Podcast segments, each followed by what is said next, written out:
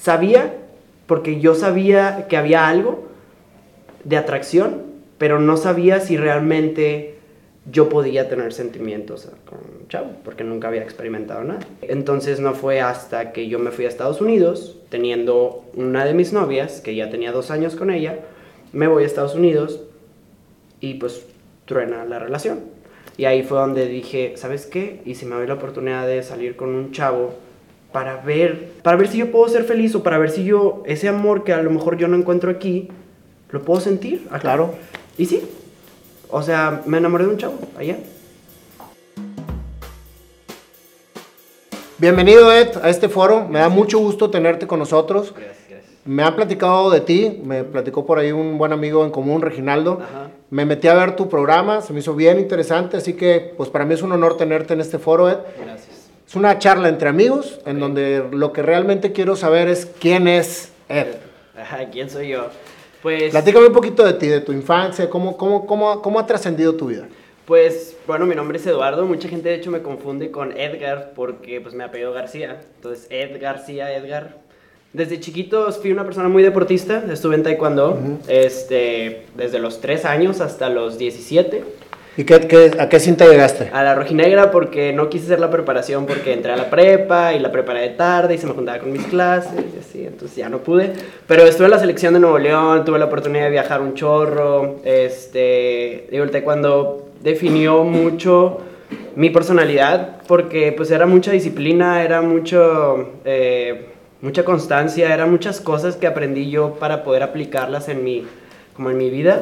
Pues desde chiquito también los medios me llamaban mucho la atención. Entonces mi mamá y mi papá cuando cumplía lo, eh, cuando cumplí como 12, 12, 12 años, 11, 12 años, hubo un casting ahí mismo en la academia de taekwondo que se llamaba Bonacker. Este, estuviste con Bonacker. Sí. Este, una, una- un programa de televisión que hicieron ellos, este, que se llamaba Bonacker Team, que salió en Me Televisa. acuerdo perfecto que, Bueno, que estaban, sí, sí, sí. sí. eh, salió en Televisa y salió en Tebasteca. Este, hice un casting y todo y eh, eran como 300 niños y seleccionaron a, a siete, siete chavitos para hacer como, como tipo los Power Rangers, ¿no? Eh, salían literal, nos vestían con el uniforme de Taekwondo, nos eh, hacíamos así como la mano de equipo donde todos estaban diciendo su nombre y luego de repente se transformaban eh, con el traje de Taekwondo y tenían que pelear con los malos. Y los malos eran literal personas que bailaban break, eh, break dance, entonces estaban para las peleas porque ahí mismo las íbamos preparando. Así empezó tu, tu mundo artístico. Así ya empezó, sí. Y yo era el malo. Era como el niño tonto malo, el que no le salían bien las cosas. Entonces, pues ahí me veías. ahí, ahí fue donde empecé como a, a meterme un poquito en el rollo de la actuación. Y me gustó un chorro, la verdad. ¿Qué estudiaste, Ed? Eh, ahorita estudié administración de empresas. De hecho, me acabo de graduar. ¿Y le vas a dar por ahí o le vas a dar por el medio artístico? Porque te veo súper fuerte en todas las redes. Eh, fíjate que tengo como una doble vida. O sea, tengo mi vida laboral separada de lo de redes sociales. Eh, tengo mi vida laboral, yo trabajo, eh, trabajo en el departamento de mercadotecnia en un corporativo. Ándale, Este, sí, es muy divertido, la verdad aprendí un chorro, ya llevo seis años ahí y pues es pues mi carrera profesional, mi carrera laboral. Todo eso me ha dejado mucho aprendizaje y es parte de mi pasión. Este, pero también viene el otro lado que lo descubrí desde que tengo 12 años y que es algo que a mí pues me apasionó. Me gustaba mucho la cámara, me gustaba mucho grabar, me gustaba mucho salir en la cámara, me gustaba como estar en la cámara. Entonces, cualquier cosa que tuviera algo de relación era como por ahí. O sea, tu pasión es, es estar frente a la cámara Sí. o tu pasión es expresar. Los, las dos. ¿Ok? Las dos me gusta, eh, me gusta mucho grabar, me gusta mucho editar y me gusta mucho participar en proyectos donde involucren, no sé, que tengas que aparecer en algo. ¿En qué otro programa o qué otra, o qué otra experiencia artística tuviste eh, después de, de ser el malo de- del De- programa de, Televisa? De Bonacker? Este, después de ahí conduje un programa eh, de 15 años eh, en Televisa Monterrey que se llamaba Tus 15.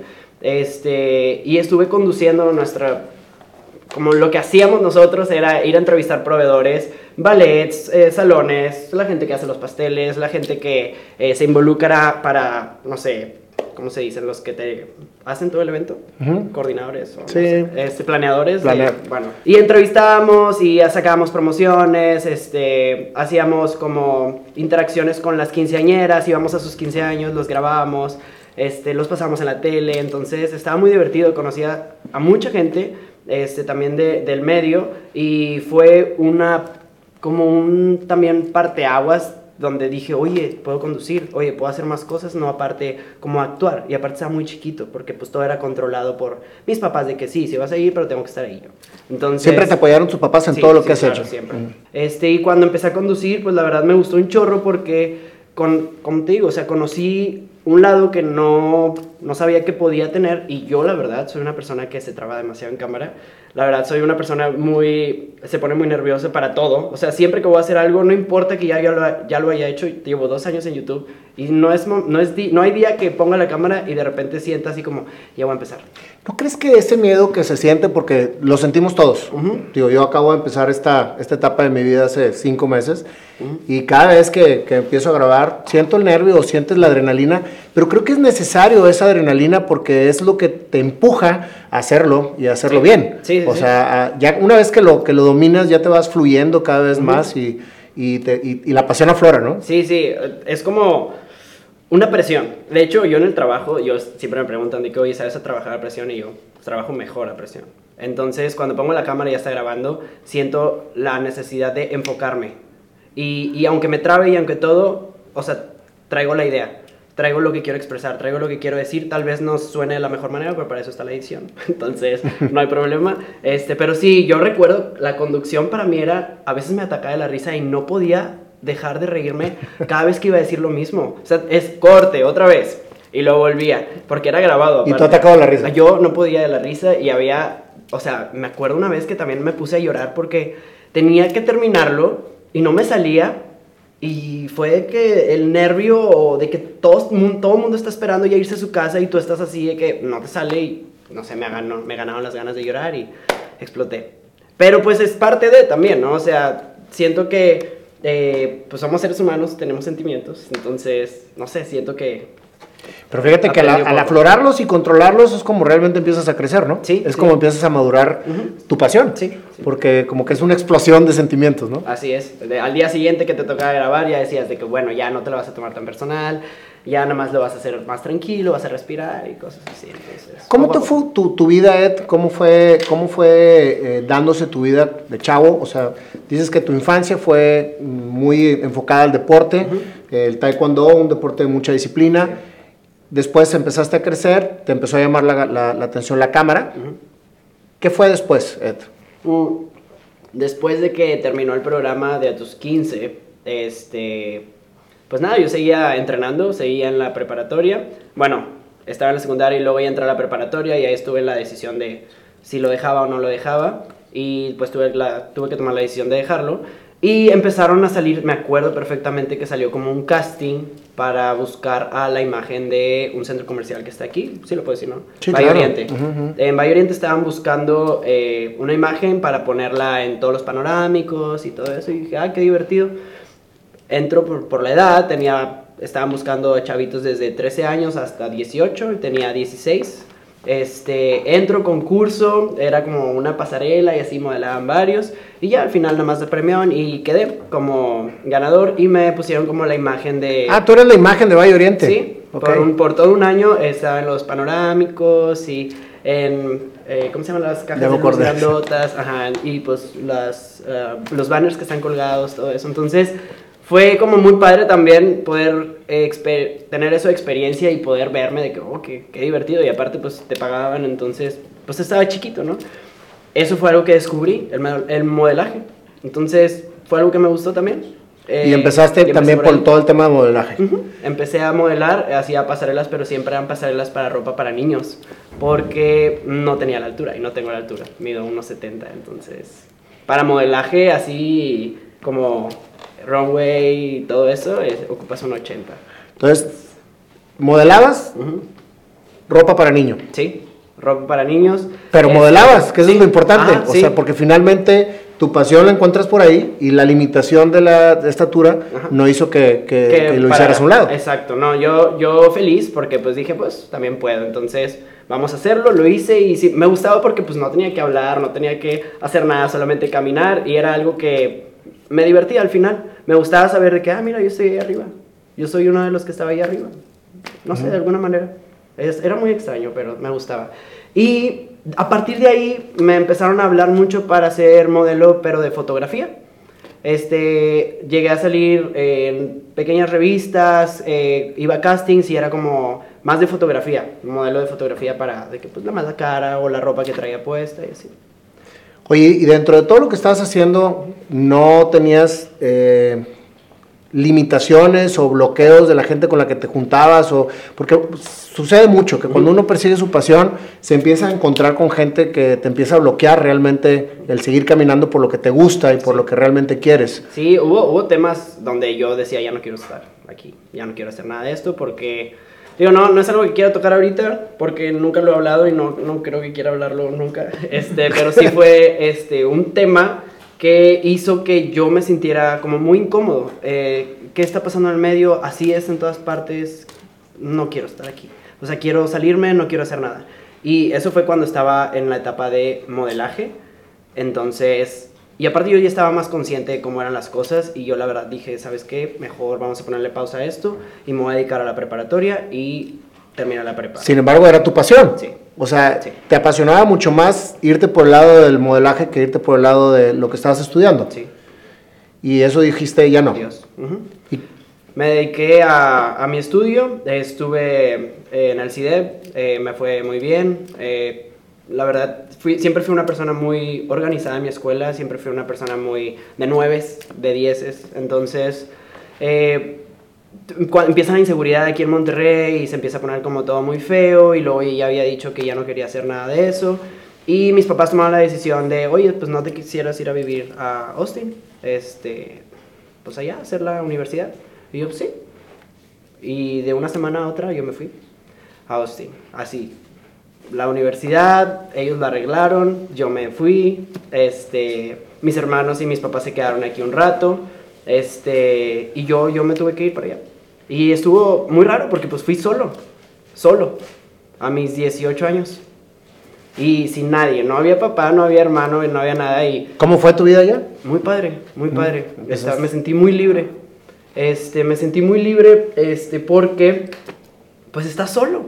Tú tomas tus decisiones, tú sabes a qué horas te levantas, tú sabes a qué horas te duermes, tú sabes qué vas a comer, tú sabes cuál va a ser tu rutina sin que te estén diciendo. Entonces fue una época donde yo me tuve que adaptar solo y fue una época que yo disfrutaba porque me gustaba mucho mi soledad. O sea, soy una persona que me gusta mucho estar solo y me gusta mucho estar tranquilo, me gusta mucho estar... Eh, no me gusta tanto así como la fiesta. Sí me gusta salir, pero no me gusta tanto la fiesta. O sea, prefiero estar como calmado, comiendo, cenando, viendo la tele. Entonces, mi época en Estados Unidos pues fue todo lo contrario. Fue fiesta, fue salir, fue conocer un chorro de gente. que a lo mejor ahí está tu verdadero yo que no había sacado acá. Tal vez sí. este, y pues llega un tema que a mi familia y a mí, pues nos mueve un poquito. Porque al irme yo a Estados Unidos, yo me empiezo a descubrir, o no, más bien, yo ya sabía, pero es un tema que no quería compartirle a nadie porque era, sentía que era algo muy privado o era algo que no estaba bien. Y era como, bueno, me voy a Estados Unidos y recuerdo que la primera persona que conocí era mi roommate, era una chava y era lesbiana.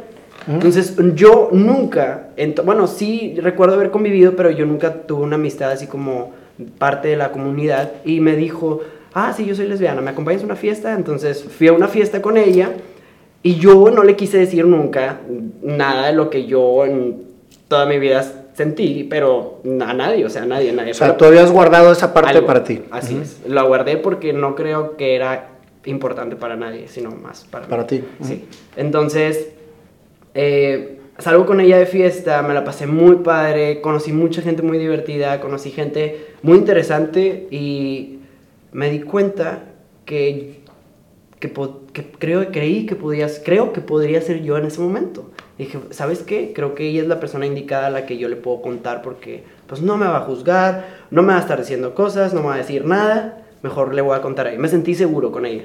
Entonces fue ahí donde yo empecé como a, a conocer un poquito más, me empecé a dar la oportunidad de conocerme a mí también y empecé a, a salir con gente, empecé a, a, a, saber, o sea, yo me di cuenta que yo, yo sabía que era gay. y, y toda mi vida, toda, toda, toda mi vida, este, Lo habías ocultado. era una persona super, no, era super noviero, tenía un chorro de novias, ¿Y las tenías más que nada porque querías demostrar una cosa que no eras? algo así, parte. Parte de mí eh, estaba el quería demostrar algo que no, porque yo recuerdo cuando estaba en sexto de primaria y uh, recuerdo una, una de mis novias, porque desde tercero de primaria yo era que, mamá, ya tengo novia nueva, y pasaba una semana y mamá, ya tengo no- otra novia. Sí. Entonces, hasta sexto recuerdo que una me dijo de que, ay, eres, eres gay, ¿verdad? Y yo, ahí fue donde... donde Shock. Sí, horrible. Sexto de primaria. Sexto, ajá. Ok. Y yo, ah, pues tienes 11 años, 10 años. Y te lo dicen así, tu novia. Y yo era que, oh. Entonces, yo recuerdo que ahí era, yo usaba, bueno, uso lentes, ahorita ya no, ya me operé. Pero toda mi vida desde los 4 años usaba lentes. De hecho, llegué, me operé cuando ya tenía 7 en cada ojo, o sea, no veía nada. Este, y traía unos lentes así súper gruesos, este, era un niño así peinadito de lado y todo. Y no sé, me hizo sentir, creo que parte de eso, me empecé a sentir muy inseguro por los comentarios que ella me decía y, y no sé, empecé a cambiar mi, mi look, empecé a cambiar mi forma de vestirme, empecé a cambiar mi actitud, empecé a cambiar todo, para que lo que ella había notado No lo se notara. los demás. Ujú. Y eso te hacía sentirte frustrado. Sí, mucho tiempo. Porque yo tenía que estar pretendiendo a alguien que no quería ser y alguien que al final me sentí cómodo siendo. Me sentí cómodo porque lo aprendí a dominar, lo, lo aprendí a hacer. Entonces fue como que, oye, más chavas me empezaron a buscar, tenía más novias, las chavas más bonitas de la escuela. Entonces, no sé, como que era algo muy padre porque pues todo el mundo de que, ay, andas con la más, con la más guapa de la escuela, de que qué chido. Y yo así como por dentro de que, pues, a mí no me importa. Pero pues también era como, pues qué padre, también. ¿Y en ese momento tú ya sabías que eras gay? Sí y no. O sea, sabía porque yo sabía que había algo de atracción, pero no sabía si realmente yo podía tener sentimientos con chavo, porque nunca había experimentado nada. Este, entonces no fue hasta que yo me fui a Estados Unidos, teniendo una de mis novias, que ya tenía dos años con ella, me voy a Estados Unidos y pues truena la relación.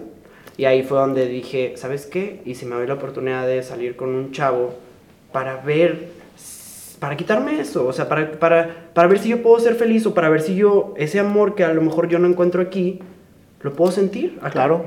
Y sí, o sea, me enamoré de un chavo allá. Y te liberaste Me sentí súper por feliz. completo. Eso fue en Austin. Sí. ¿Cómo regresaste a Monterrey? Regresaste ya aceptándolo y viviendo de esta manera. No. Cumplí 18 años, me voy a Austin y regreso a los 6 meses para Navidad. Este, y ya iba a cumplir, eh, eh, ¿cómo se llama? Yo cumplo años en marzo, el 17 de marzo. Entonces, regreso para, perdóname, para Spring Break, porque allá les dan una semana en Spring Break. Y como es la misma semana de mi cumpleaños, dije, pues bueno, ya estoy aquí. Mi novio precisamente era de McAllen y mis papás, pues nos veíamos todos ahí en McAllen, pues era como un punto más eh, práctico. Este, y nos, nos vimos ahí y todo, eh, y salimos y fuimos a cenar y todo. Y mi novio pues se iba a su casa, yo estaba con mi familia y ya. Entonces, todo, desde el momento que yo empecé a andar con ¿Tu él. familia ahí sabía ya No, que no, no, sabía nada? No. O sea, De hecho, supo mi hermano antes de toda mi familia. Porque mi hermano vio un USB donde tenía fotos con él, pero digo nada malo, pero como Ujú. que era fotos donde estoy abrazado con él. Y mi hermano, pues era, desde muy chiquito siempre fue muy despierto. Como que todo se da cuenta, siempre quería saber todo, encontrar todo lo que no debía encontrar, o sea, siempre. Este, entonces, este, mi cumpleaños, eh, yo tenía tres meses así de sentirme frustrado de no poder contarle a alguien lo que yo estaba viviendo, porque al final quieres platicar, o sea, si tú pasas por algo, o sea, tienes algo, tú quieres hablarlo con alguien. Claro, y más si lo realmente lo sientes genuinamente. Sí, así es. Entonces, yo quise compartirlo con mi familia, primero con mi mamá. Entonces, recuerdo que ese día me sentía súper mal porque ya lo quería decir. Entonces, entre más quería decirlo, más mal me sentía, porque sabía que era el momento donde iba a cambiar algo para bien o para mal, o, a lo mejor no iba a cambiar nada, pero a mí me preocupaba. Entonces, cuando se lo conté, mi mamá me dijo de que, ah, ¿es eso? O sea, porque yo, yo lo alargué mucho. O sea, mi mamá a lo mejor creyó que, no sé, yo quería hacer otra cosa. No sé, me quería suicidar o así, porque para ella verme muy triste era como... Raro. ¿Qué trae? la primera. Entonces yo dije, me dijo, ah, ¿es eso? Ah, no, pues, este, ¿cómo sabes? Entonces me empecé a hacer todas las típicas preguntas de mamá. ¿Solamente a mamá? Sí. Ok. Entonces ya terminó toda la conversación de tres horas. Este, y pues llegó un punto donde a lo mejor estás confundido, a lo mejor, y si hablas con alguien, y todo lo que una mamá te va a decir al principio cuando no, no, no entiende el tema o cuando no lo conoce. Y pues no sé, ya a lo mejor ya me veía con novias, con todas, y pues no sé, le cambié todo el chip. Eh, parte de mí fue mi culpa por estar haciendo creer algo que no es. ¿Y a cuánta gente le pasa? Exacto. Entonces, este, me dice, le tienes que decir a tu papá. Y yo, no, es mi cumpleaños. No, yo no quiero. Y que sí le tienes que decir a tu papá. Y antes de que te vayas, porque ya me tenía que regresar a Austin. Y yo, no, no quiero. Pues no sé, pero le tienes que decir. Y yo, ¿cuándo? Mañana.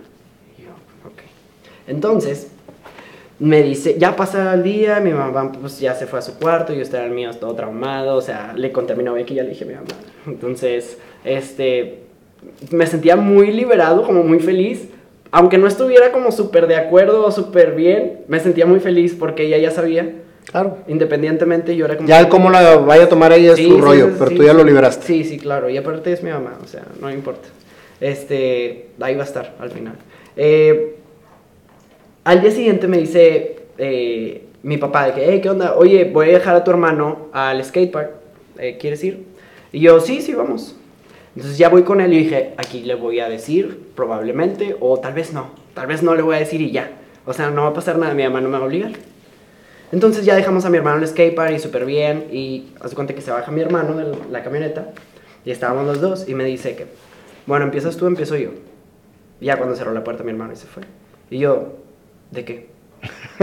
o sea, ya sabía. O sea, mi cabeza fue que, chingado. Mi mamá le dijo a mi papá. Y sí, mi mamá le contó a mi papá en la noche. ¿Que ibas a hablar tú con él? No, en la noche que yo le dije y yo me fui a mi cuarto y ya se fue, pues fue a decirle. Y me dijo que, pues yo empecé a llorar. O sea, me, así como me frustré y empecé a llorar. Por, bueno, aparte yo lloré por todo. Me empecé a llorar. Este, y me volteé a ver mi papá y me dice, no, no, no, no, no, ni empieza a llorar. Es lo más normal, tú me vas a contar algo y ya. O sea, no, no hay pedo conmigo, no, no hay pedo con nada. Eh, a lo mejor hay más pedo con tu mamá que conmigo. Conmigo no va a haber pedo. Y yo, oh, wow. Entonces se me quitaron las lágrimas. Se me quitaron las lágrimas y fue que vámonos por una hamburguesa. Y me acuerdo, fuimos a Burger King. ¿Hasta con la hamburguesa saliste? Sí, fuimos a Burger King, este, nos paramos ahí, nos sentamos. Y me dio sus puntos de vista, me dijo, güey, yo conozco mucha gente, o sea, eso no tiene nada que ver, eso no te va a definir, tú eres una persona excelente, este, tú vas a salir adelante, tu mamá va a entenderlo poco a poco porque es diferente, yo en algún punto me lo llegué a imaginar por todo lo que haces y así, pero no, pues, o sea, yo hasta que no me digan, pues yo no voy a opinar. Este, y ya, pues eso fue como el tema de salir del closet con mi familia. Y mis hermanos, pues los dos ya sabían. O sea, yo hablaba con ellos y, y en algún momento, con mis hermanos nunca hubo pedo. Mis hermanos eran como, ah, pues cada quien. ¿Sientes que desde el punto en que te liberaste empezó verdaderamente a fluir la vida como, como la querías? No, no, no tenía nada que ver. O sea, tú como quiera fluyes. Yo como quiera fluía, pero, pero yo salí otra vez, o sea, del closet y todo, y llegué a un punto donde otra vez estaba confundido. Ah, caray. Sí. Mm. O sea, intenté, o sea, como que era algo que todavía yo no quería aceptar, aunque ya le había dicho a todos. O sea, yo decía, no, no, no puedo, o sea, no quiero. No quieres serlo. No, no que no quiera, sino, ¿y si no es? ¿Y si es otra cosa? Y yo, es que era mucho, o sea, eran muchas cosas por mi cabeza, o sea, no, no sabía cómo explicarlo. Y recuerdo, empecé a conocer una chava en mi trabajo. Y me cayó muy bien. Y dije, ¿sabes qué? Ella conocía, ella sabía que tenía pareja, chavo. Y corto con él y me caía muy bien, muy amigos, éramos muy amigos. Y dije, ¿sabes qué? Yo solamente no quiero quedarme con él, sino y le quiero explicar que me gusta y, y, y pues... Porque te no. gustaba ella también. Sí. Entonces fue así como que, bueno, me dice de que, oye Eduardo, pero pedo, o sea, tú eres gay, ¿no? O sea, ¿cómo te puedo gustar? Le dije, no sé, me gustas. Y salí con ella como dos meses. Ella lo aceptó, o sea, totalmente de que, pues bueno, está bien, voy a intentarlo. Y yo también lo intenté muy bien, pero no. O sea, no, me di cuenta que yo no puedo tener una relación con una mujer. O sea, siento que yo conecto más con un chavo. Y conecté, conocí después ya a mi novio, que ahorita ya llevamos casi cuatro años. Este, y es otro rollo, o sea, yo me identifico con él, somos muy iguales, somos muy parecidos, compartimos muchas ideas, eh, somos muy creativos los dos, nos apoyamos el uno al otro, o sea, es, es un- él es muchas cosas de mi vida. Fíjate qué importante lo que estás comentando. Primero, es aceptar que sientes algo. Ujú. Después, liberarlo, decir, siento algo. O sea, no es una vergüenza o no es una pena lo que estoy ocultarlo. sintiendo. Lo siento. Y después convencerte que ese algo puede realmente ser verdadero o simplemente es algo que sentiste como muchos lo sienten y después pues desaparece y sigues una vida normal. Claro. Pero el tema de experimentar el sentimiento y no reprimirlo, creo que es lo que hace el crecimiento de las personas. Porque muchos lo sienten y no lo expresan y se frustran y viven toda su vida frustrados. Ahorita por eso te hice la pregunta que si al momento de que tú lo expreses y lo, y lo liberas, tú realmente empiezas a vivir. Me dices, no, porque yo todavía traía el- el- la duda. Sin embargo, ahorita me confirmas que después de haber experimentado la última vez, creo que ahora sí te liberaste Sí. y estás feliz. Sí. Y ahora lo expresas a todo el mundo, tienes ciento y cacho mil de seguidores en YouTube y no te da absolutamente ningún Ah, rollo hablar de lo que eres. Y esa es la autenticidad, precisamente. Sí. Y me gusta saber, fíjate que todo empezó, o sea, donde me empecé a sentir mucho más a gusto en temas de YouTube, porque al final el decirlo públicamente no es lo mismo decirlo a tu familia. O sea, decirlo a tu familia, pues sabes que ahí están. Pero decirlo público, oye, ¿te aceptará la sociedad? ¿No serás la burla de la sociedad? Para mí fue un tema, un tema muy, muy fuerte y, y después de que ya lo saqué, me empezaron a llegar miles y miles y miles de mensajes. No te imaginas por un video que en, o sea, yo ni tenía tantos seguidores, la verdad, tenía como 10 mil seguidores en YouTube. Que son como que Ese video muchos. se Ujú. fue a 100 mil vistas en tres meses, dos meses. Empezó como a crecer muy rápido y veía que lo veía mucho la gente y empezaban a llegarme mensajes de todas partes. ¿Cómo llegaste primero a, a la plataforma de 10.000? Porque YouTube se cuece aparte que Instagram, que Facebook. Sí, son sí, tres, son- son re- tres redes Plataformas, diferentes, sí, plataformas diferentes. Y YouTube es bien, bien difícil Sí. llegar a, a- a cantidades como las que tú tienes. Mm, O sea, tú empezaste en YouTube. Sí, bueno, no, empecé en Instagram. O sea, yo Instagram siempre la cuidaba y me gustaba subir muchas fotos y cosas así. Empezaron a subir seguidores y recuerdo que tenía como unos, unos 30 mil.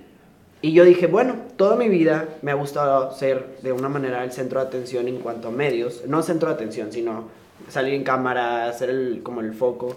Entonces dije, bueno, si no puedo, porque no me siento como haciéndolo por fuera, ¿por qué no lo hago yo? Porque no me siento y lo grabo y lo edito yo. Si hay un canal, ¿por qué no lo haces? Si hay muchos youtubers muy famosos, hay gente que le está yendo súper bien, ¿por qué yo no puedo? Entonces fue que vamos, quiero hacerlo. Entonces recuerdo hice un viaje eh, a Puerto Vallarta y quise hacer como una mini película de mi viaje y lo subí. Y dije, bueno, lo voy a compartir en mis historias. Acaba de salir el swipe up. O sea, tú tenías eh, más de 100, eh, 10 mil seguidores y te habilitaban la, como esta opción de swipe up. Y dije, bueno, a lo mejor eso va a ayudar a que más gente lo vea. Y sí, o sea, desde el primer video que subí llegó a tener como 3 mil vistas. Y sentí que era una plataforma que apoyaba a otra plataforma. Y esta plataforma me daba cuenta que hacía cosas que antes me gustaban que no hacía ya. Como grabar, como editar, como salir en cámara. Pero ya era yo, controlado todo por mí. Entonces dije, bueno, si ya funcionó con 3.000 personas, se me hace un buen número para mí. Y pues que haya 3.000 espectadores, pues me motiva a seguir haciendo contenido. Entonces tuve mucha constancia. Todas las semanas subía un video. Todas las semanas. En YouTube. O sea, yo no descansaba hasta que el domingo no tuviera el video listo. Así me desvelara, así estuviera yendo a la escuela, así estuviera yendo al gimnasio, así estuviera yendo al trabajo, yo me sentaba a grabar y a editar, que editar es una chinga. O sea, una chinga. Son horas, sí. sí, sí, es una chinga. Entonces, eh, yo grabo, yo edito, yo todo también. Entonces, me consumía, pero era algo que quería. Entonces no me dormía, o sea, yo lo hacía, me, desvelaba, hacía las 3 de la mañana. O sea, tú haces todo, todo lo que produces, fíjate, solito. Todo. Y me gusta, me gusta, o sea, no es algo que me esté diciendo, ah, es que me da hueva, no, o sea, no voy, a, no voy a confiar yo en alguien más. Y te fuiste por todo el camino del tema de los viajes, o sea, el tema de, narrar tus viajes y de... Porque es lo que vi, me, metí a ver tu contenido que está muy padre y hablas mucho de, de, que haces un viaje y lo narras todo y la gente... Sí, grabo, eh, me gusta mucho hacer tomas, o sea, no hablo tanto, no te muestro tal cual como una experiencia de vívela conmigo, pero me gusta como mucho el detalle de tener una mini película para mí y que los demás la puedan ver. Porque la verdad lo hago para mí, no lo hago para los demás. Ok. Y entonces así empezó a subir, el, eh, a subir tu rating. Sí. ¿Y ahorita tienes cuántos seguidores en YouTube? 110, 113 por ahí. 113 mil seguidores en YouTube. ¿Y en Instagram? 150. Ya voy a llegar a 150. 150 mil. Sí. ¿Y recibes muchos mensajes de, de la gente diarios? Sí, sí, sí. Eh, ¿Y tú contestas todos? No. no. no, no, no. Son muchos mensajes. Si me quedo en el celular voy a estar ahí todo el día. Eh, no contesto, pero siempre toco los temas que más se hablan en mis videos. Entonces, muchos me decían de que, oye, es que le conté a mi mamá, pero no sé qué. Bueno, ¿sabes qué? A mí me va a servir hacer un video de cómo salir del closet a lo mejor con mi mamá, o sabes qué, cómo le hice yo para vivir esto yo solo, o sabes qué, qué es lo que te, a ti te conviene para que tú seas a lo mejor más feliz, pero para esas personas que realmente batallan un chorro en decir su verdad. ¿Tú crees que hay mucha gente, eh, Ed, que sea o que siente que es gay y que no lo saca eh, o que no lo expresa? Sí, claro. obviamente ahorita hay mucha aceptación y hay mucha igualdad pero creo que hay todavía un sector muy grande de gente que lo es y, que no lo, y que no lo quiere aceptar o que no lo quiere expresar. Eh, es el mismo miedo que yo sentía. Horrible, horrible. Y ese miedo hay gente que puede más el miedo que, que salir. Y pues así viven. ¿Qué le aconsejarías tú a esa gente? Uy, es que no sé, la verdad, todo, cada ser humano es una cabeza completamente diferente y uno tiene que estar listo y sentirse súper cómodo y saber a lo que va a salir. Y, y, la verdad es que no sale si no hay nada, o sea, sigue siendo tú. No pasa nada, la gente le vale madre ahorita. Y es como, no es como que le valga madre, sino mientras tú no le hagas daño a nadie, mientras tú no le hagas, no lastimes a nadie, ¿qué? O sea, no te va a pasar nada. Siento que es el miedo de lo que va a decir la abuelita, la tía, el vecino. Ese es más como que el miedo de qué van a decir de ti. Siento que va más por ahí. Entonces, ¿qué les puedo decir? Pues que no tengan miedo a el que dirán, porque el que dirán pues siempre va a existir. Aunque no seas gay y hablan mal de ti, o sea... Claro, siempre estamos expuestos. Así es. O sea, siento que se puede tomar como por burlas de que, ay, el maricón, ay, el jotito, ay... Pero pues es que, o sea, pues así eso, eso es parte de educación. O sea, si tú escuchas esos comentarios, pues ahí te das cuenta de la calidad de educación que tiene la persona. Entonces ya no es problema tuyo, es problema de la otra persona. Claro. Admiro mucho personas como tú que son auténticas y que, y que se aceptan y aman como son, que eso es precisamente yo creo que a lo que venimos a la vida, a aceptarnos como somos, a vivir como somos, a ser felices y seas como seas. Digo, absolutamente no importa para nada. Me, nos acaba de tocar en Londres el, el Gay Parade. Ajá. Y los veías tan felices a todos porque pues realmente es pura gente que salió y que le valió y que está precisamente haciendo lo que, lo que quiere en la vida, ¿no? Vivió... Y uno como hetero, porque eh, yo soy hetero y eh, orgullosamente, este, pues los volteas a ver y dices, pues bravo, pues, cada quien su rollo. o sea, creo que la gente este, muchas veces juzga porque no sabe lo que hay atrás.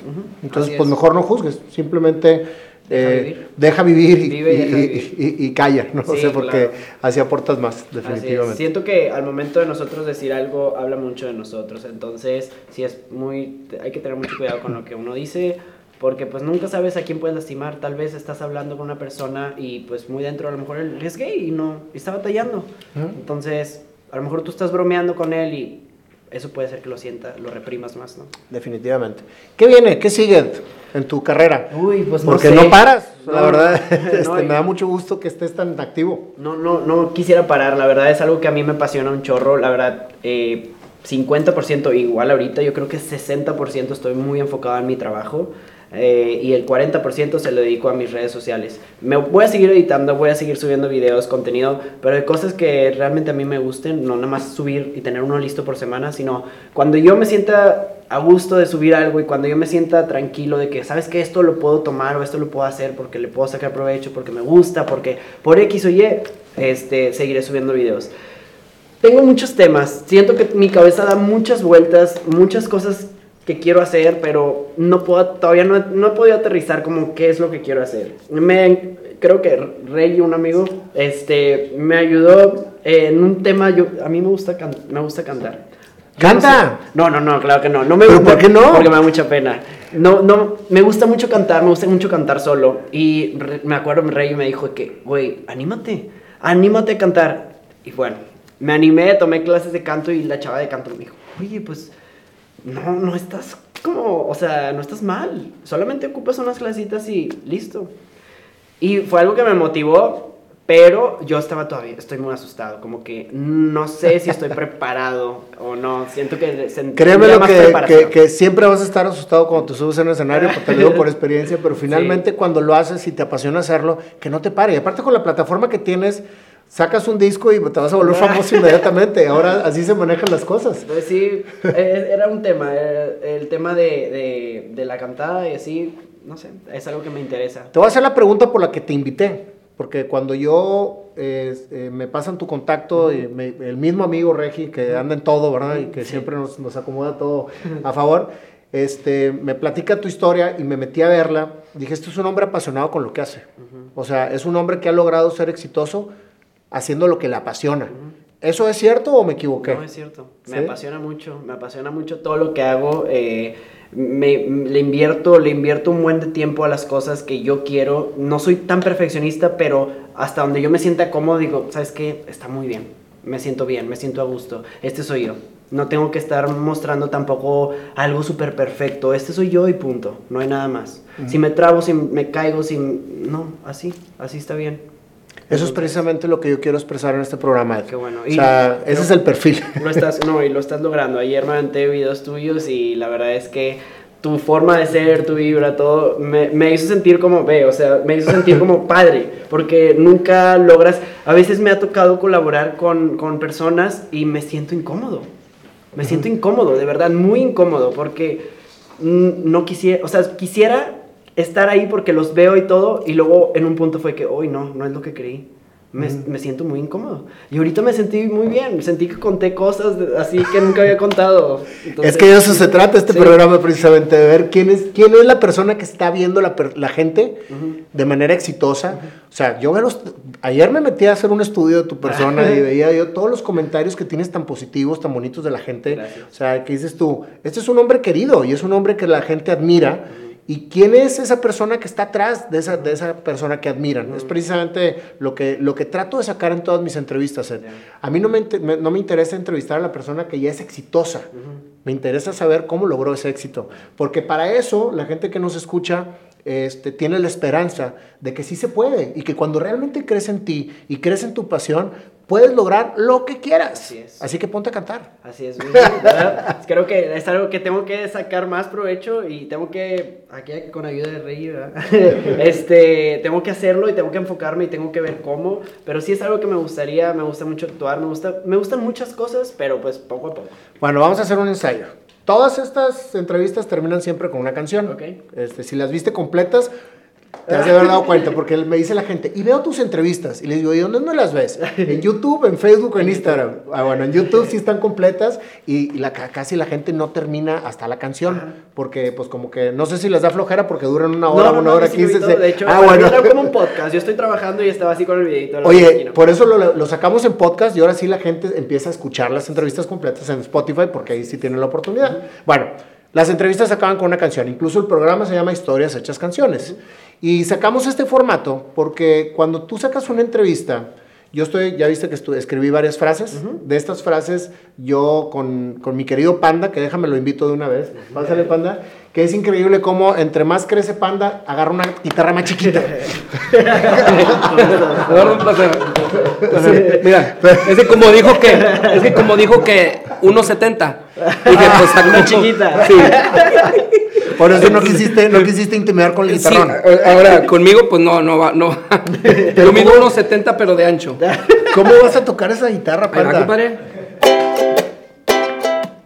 ándale, mira, es que este hombre saca ritmos de lo de donde sea. Como Bob Esponja. Es como Bob Esponja. Ándale, se toca mi esponjoso. bueno, vamos a tratar de improvisar una rola de lo que escuché de tu historia. Este, muy bonita historia, Ed, la verdad te felicito. Y vamos a ver qué sale aquí de la improvisación con el panda. Este. A ver.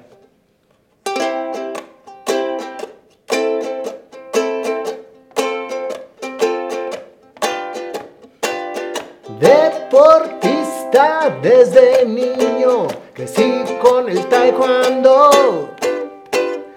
Disciplina y mucho entreno, y así todo pasó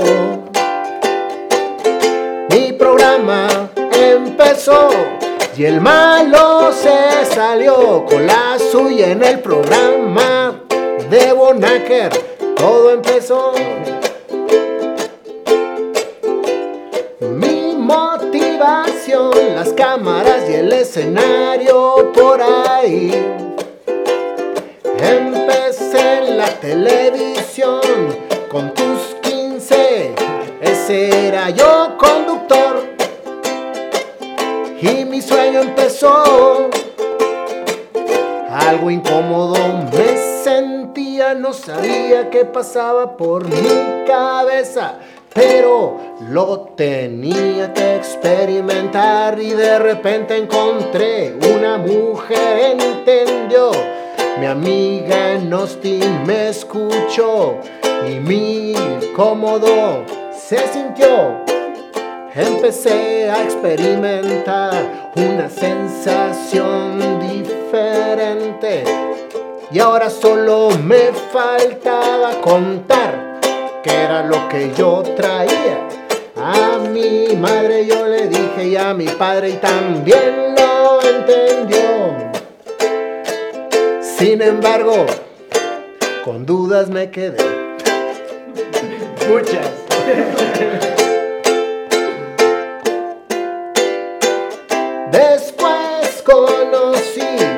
buena persona delante de mí me hizo entender que eso era por ahí. Mi liberación empezó y Eddie yo lo fui. Y ahora soy Eduardo el feliz. Haciendo lo que quiero y como quiero y haciendo donde quiero y para quién. Para mí. Y todo salió.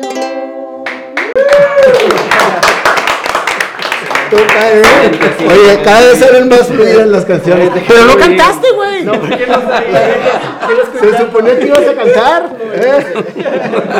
Bueno, pues muchas gracias, Eddie. Este, muchas gracias. ¿Ed, Eddie o Eduardo? Ed. Ed. Me llamo Eduardo, pero me dicen Ed. Ed. Sí. Muchas gracias, Ed. Muchas gracias. Oye, vamos, vamos a